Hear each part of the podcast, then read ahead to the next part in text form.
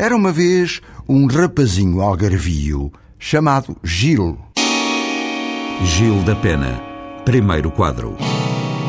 Comecemos por hoje. Ainda nos nossos dias, as gentes do Algarve, serranas e não serranas, sempre que vão contar histórias de velhíssimas valentias, costumam dizer as chamadas palavras de rei.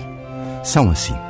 Ai, Gil, Gil, quem de ti eu. Diga-se que esta história acontece em plena época de guerra para a conquista do Algarve aos mouros, tempos rudes e bárbaros, e como tal, existiam sempre os heróis. Referindo a ligação da lenda com factos da nossa história, será necessário contar que reinava o nosso Afonso III, que, em Pessoa e ido de Lisboa, acabava de chegar a Salir, onde já o esperava o supremo chefe dos Cavaleiros de Santiago, um tal Dom Paio Pérez Correia. Ora, mal arribado a Silves, ele e toda a farta comitiva, Dom Afonso III logo quis ir inspecionar o Cerro da Pena, ali próximo, e para lá foi a cavalgada toda. É que, no dito Cerro da Pena, havia umas fortificações moriscas já abandonadas pelos ocupantes e havia também ao lado uma grande caverna onde os muçulmanos tinham por hábito levar as mulheres para descansar. Gil da Pena, segundo quadro. Mal atingido o ser da pena, eis que um rapazinho bem constituído, porém imberbe, como todos os rapazinhos, ousa acercar-se de Sua Majestade Afonso III e lhe diz, sem medo das palavras, que quer ser alistado nas hostes reais. Ora, o rei, lá do alto do cavalo, olha para o rapaz com um misto de bonomia e desdém. Quantos anos tens? 14, senhor. És muito criança ainda. Nem sequer tens barbas onde possas segurar um pente.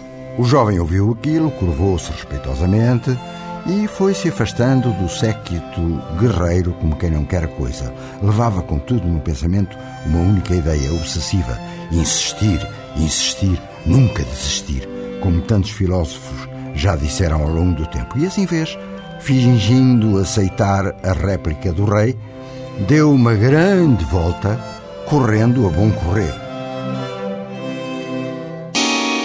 Gil da Pena, terceiro quadro.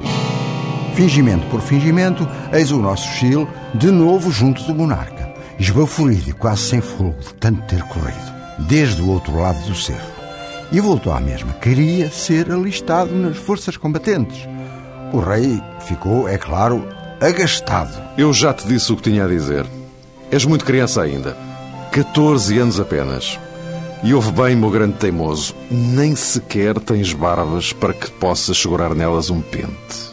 Foi quando, para espanto de Afonso III e de toda a gente importante que o rodeava e guardava, o nosso Gil faz ali mesmo algo de inacreditável. Gil da Pena, quadro número 4.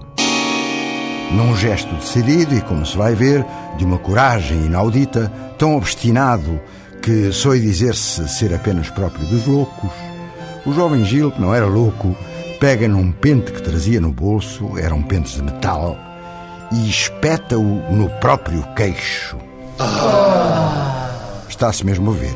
O sangue começou logo a correr pela face do rapaz, mas ele ainda teve engenho para balbuciar palavras que sabia bem poderem ser decisivas. Pois, Alteza, cá está o pente seguro. Tal como toda a gente ali presente, Afonso III nem queria acreditar no que estava a ver. Gil da Pena, quinto e derradeiro quadro. Muito impressionado com o gesto do Gil, claro, e vendo logo na atitude do jovem uma força física e interior, sobretudo, indomáveis, dirigiu-lhe, em outros modos, outras palavras, bem mais brandas e até afetuosas. Como te chamas, rapaz? Chamo-me Gil, real senhor. Pois bem, Gil, seja feita a tua vontade. Hoje mesmo entrarás nas hostes portuguesas para combateres ao nosso lado os infiéis e ajudar a conquistar o Algarve. E logo ali deu ordens para que se fizesse o alistamento do jovem Gil. Conta a lenda que nas batalhas que se seguiram, bem sanguinárias e impiedosas, de parte a parte, aliás, o jovem soldado Gil mostrou e demonstrou a todos quantos o viram combater doses inacreditáveis de coragem e bravura. Fizeram dele, desde logo, mais um dos heróis. Um dos tais heróis que ainda hoje o povo algarvio costuma louvar de vez em quando.